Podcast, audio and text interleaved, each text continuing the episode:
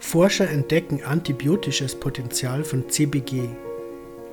Wissenschaftler der kanadischen McMaster University haben herausgefunden, dass Cannabigerol ein antibiotisches Potenzial besitzt.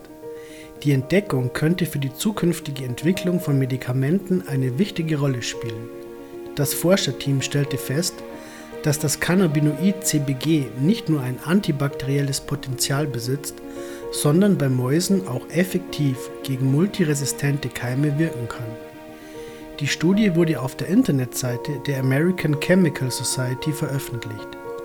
Bei der Untersuchung 18 kommerziell erhältlicher Cannabinoide stellte sich heraus, dass alle ein antibiotisches Potenzial besitzen, das bei Cannabigerol jedoch am vielversprechendsten sei.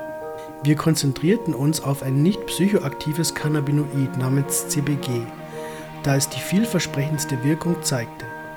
Wir haben das Cannabinoid in großen Mengen synthetisiert, um genügend Substanz für eine intensive Forschung zu erhalten, erklärt Studienleiter Eric Brown, Professor für Biochemie und Biomedizin an der McMaster University.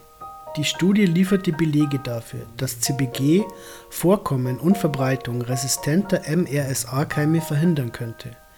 Es verhinderte die Bildung von Biofilmen, ein Zusammenschluss von Bakterien und Mikroorganismen, der sie extrem widerstandsfähig macht. Durch die Wirkung auf die Zellmembran der Bakterien zerstörte Cannabigerol außerdem bereits geformte Biofilme und antibiotikaresistente Zellen. Es habe sich herausgestellt, dass CBG bei der Bekämpfung pathogener Bakterien hervorragende Arbeit leiste. Die Ergebnisse seien ein sehr guter Ausgangspunkt für weiterführende Untersuchungen.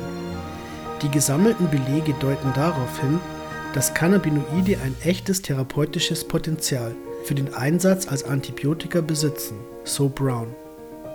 Seit der Legalisierung von Cannabis in Kanada im Jahr 2018 untersuchen Brown und sein Team das antibiotische Potenzial von Cannabis. Obwohl es am Anfang gewisse Vorbehalte gegen eine Investition in die Erforschung des therapeutischen Potenzials von Cannabis gegeben hatte, habe sich in den zwei Jahren seit der Legalisierung viel getan und Vorurteile gebe es kaum mehr.